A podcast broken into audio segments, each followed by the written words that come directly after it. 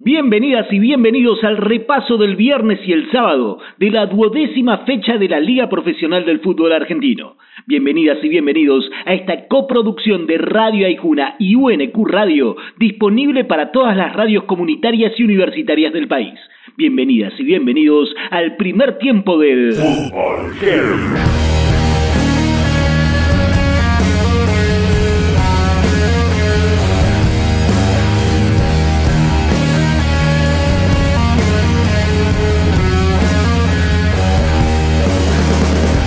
Gimnasia dio una muestra de solidez contra Godoy Cruz y eso explica el porqué del Lobo segundo en el torneo. Sin ser más que el Tomba, el tripero convirtió las situaciones de gol que pudo convertir y con el 2 a 0 a favor se encaramó casi en lo más alto de la tabla. Analiza el momento de los de La Plata, su conductor dentro del campo de juego, Brian Alemán. Creo que estamos demostrando que vamos por buen camino, el equipo está contento, se están dando resultados, hay que aprovechar las rachas, hoy estamos pasando una racha positiva, hay que aprovecharla, pero bueno, pasito a pasito, eh, no, no nos sobra nada, no tenemos que regalar nada, sabemos que para conseguir triunfo nos va a costar la vida, pero siempre hay que dejar todo como lo venimos haciendo, así que nada, creo que de a poquito y si Dios quiere se pueden dar dando cosas. Con dos goles de Lisandro López, Sarmiento recuperó la inexpugnabilidad en su estadio y derrotó por 2 a 1 a un Lanús que cierra la tabla. El verde de Junín toma un poco de aire en su pelea por quedarse en primera y hasta sueña con clasificación a la Sudamericana. Lo analiza su volante Gonzalo Bettini. En el fútbol argentino es así, todo muy parejo. No supimos aprovechar el hombre de más, pero mm, la realidad es que cuando haces dos goles tenés un poco más de ventaja que, y estás un poco más tranquilo. Y bueno, después eh, todo muy parejo y nosotros creo que hicimos un esfuerzo muy grande para sostener el resultado y estamos contentos con, con la campaña que venimos haciendo también. Más allá del 0 a 0, Banfield y Patronato no aburrieron, sino que jugaron un partido dinámico y con ganas de ganarlo desde ambos lados. El taladro estuvo más cerca, pero Dato lo erró un penal y los arcos se mantuvieron cerrados durante los 90 minutos. Lo analiza el defensor de los del sur del Gran Buenos Aires, Dylan Gisi. A mí me falta un poquito de suerte, yo creo. Eh, a ver, hay que provocarla. La suerte no es que viene porque sí, sino que hay que provocarla. Hicimos, yo creo que hicimos partido correcto, no fue un partido deslumbrante, pero fue un partido correcto y, y nada, hoy no, lo que te digo, nos vamos amar- ama- amargados por, por no haber podido ganar. Se terminó el invicto de Atlético Tucumán. Arsenal fue mucho más que el puntero del campeonato y en Sarandí lo despachó con un 3 a 1 contundente e inapelable. Fue mejor el viaducto y así lo vio su volante Mauro Pitón. Yo creo que la figura fue el equipo, hicimos un trabajo en conjunto muy bueno contra un rival que bueno, eh, por los resultados venía puntero, eh, tiene una idea simple pero, pero es muy, muy directo y creo que, que lo resolvimos bien. El primer tiempo por ahí fue más parejo y en el segundo nos encontramos rápido con el, con el segundo gol y con la ventaja creo que lo manejamos mejor. En La Plata, provincia de Buenos Aires, el fútbol heavy se escucha en Radio Futura, FM 90.5. Aburrido 0 a 0 entre Barraca Central y Racing. Al guapo le sirve sumar el puntito para engrosar el promedio. La academia, la ciclotímica academia, dejó nuevamente pasar la oportunidad de prenderse en el lote de los punteros. Así lo vio su DT Fernando Gago. Eh, jugamos como lo venimos haciendo. Eh, el de juego también lleva a, ser un poco más directo. El rival también tiene una forma de jugar y tratábamos de buscar eh, más, más duelos individuales en, en la parte ofensiva. Después del susto por el choque del micro la semana pasada, Unión se recuperó en lo anímico y en lo futbolístico. Remontó el partido frente a un Vélez lleno de suplentes para ganarlo 2 a 1 y meterse en el podio de la tabla de posiciones. Así lo vio el arquero tatengue Santiago Mele. La verdad, partidazo. Eh, nosotros teníamos confianza en nosotros de que cuando estaba el 1 a 0 a favor de ellos podíamos darlo vuelta y gracias a Dios que se dio. Talleres piensa en la Copa, pero no se olvidó de jugar frente a Argentinos Juniors. La T metió un triunfazo a partir de dos golazos y ahora sí apunta los cañones al partido de vuelta frente a Vélez en la Libertadores. Ganó Talleres y así lo vio su delantero Rodrigo Garro. Es un equipo que, que juega mucho a, a presionar alto, al, al roce, así que bueno, sabíamos que iba a ser así, que iba a ser intenso, que tiene jugadores de, de experiencia y, juegan por ahí en, eh, al límite. Así que nada, eh, fue todo situación de cancha. Con recital del paraguayo Oscar Romero, Boca volvió a la victoria luego de una semana intensa llena de dimes y diretes, posibles incorporaciones de renombre y todo el rum rum del mundo Cenex. El mellizo metió los dos goles para que los de la Ribera dejaran en el camino a Platense. 2 a 1 final y la reflexión de su técnico, Hugo Ibarra. Creo que Boca fue superior en los 90 minutos. Cumplimos con ese gol que, se llegó en, en un momento que ninguno esperaba. Un par de rebotes en el área y simplemente fue eso. Después Boca siguió atacando y tratando de hacer el tercer gol. Yo creo que como lo vieron todos, Boca fue protagonista en los 90 minutos y controló el partido.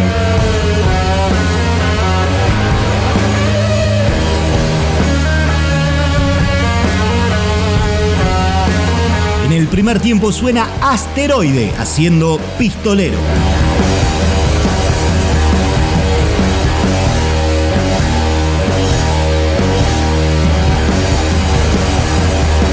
Después del entretiempo repasamos el resto de la 12 acá en el Fútbol Heavy.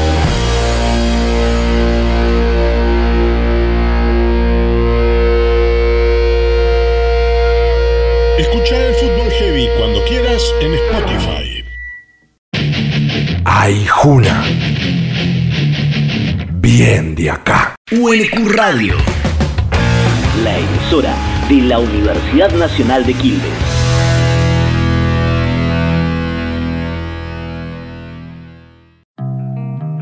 Bienvenidas y bienvenidos al repaso del domingo y los números de la duodécima fecha de la Liga Profesional del Fútbol Argentino. Bienvenidas y bienvenidos a esta coproducción de Radio Aijuna y UNQ Radio, disponible para todas las radios comunitarias y universitarias del país. Bienvenidas y bienvenidos al segundo tiempo del Fútbol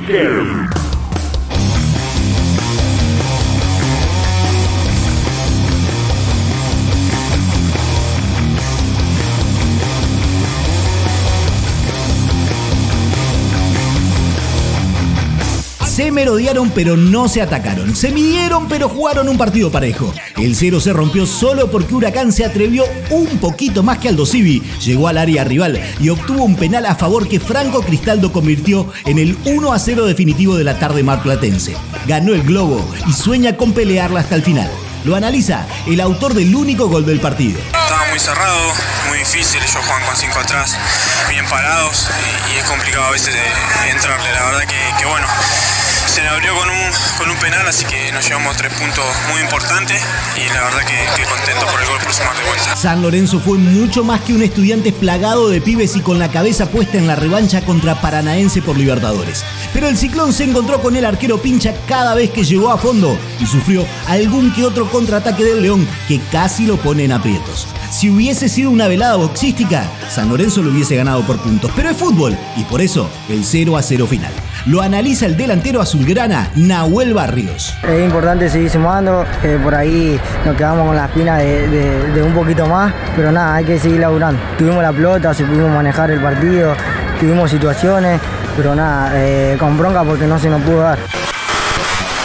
En Cruz del Eje, provincia de Córdoba, el fútbol heavy se escucha en Central Ferroviaria, FM 107.7.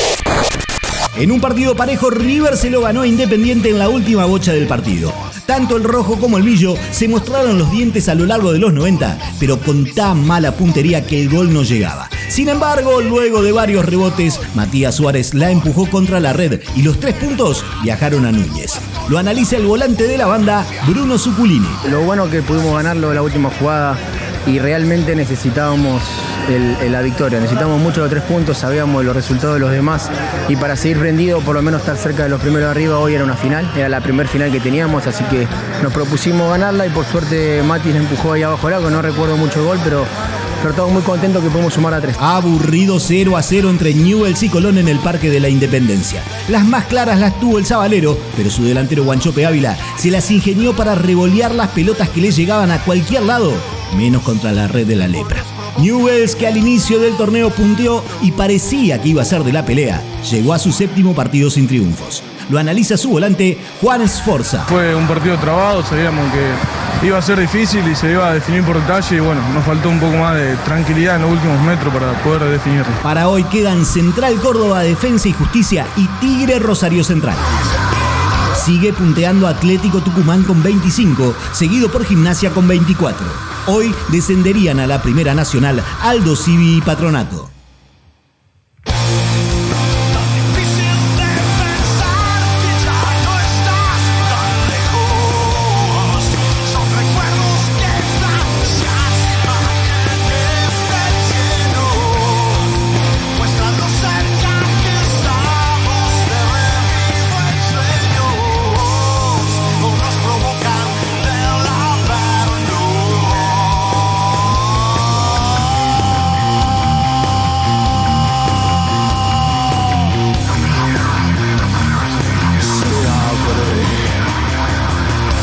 Segundo tiempo suena Cala Sumeria haciendo Nos provocan de la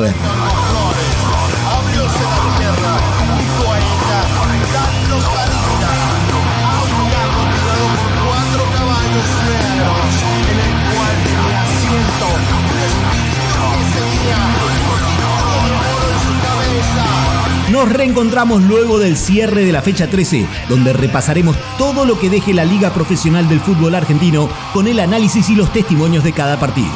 Soy Diego Restucci y esto fue el Fútbol Heavy. Hasta la próxima.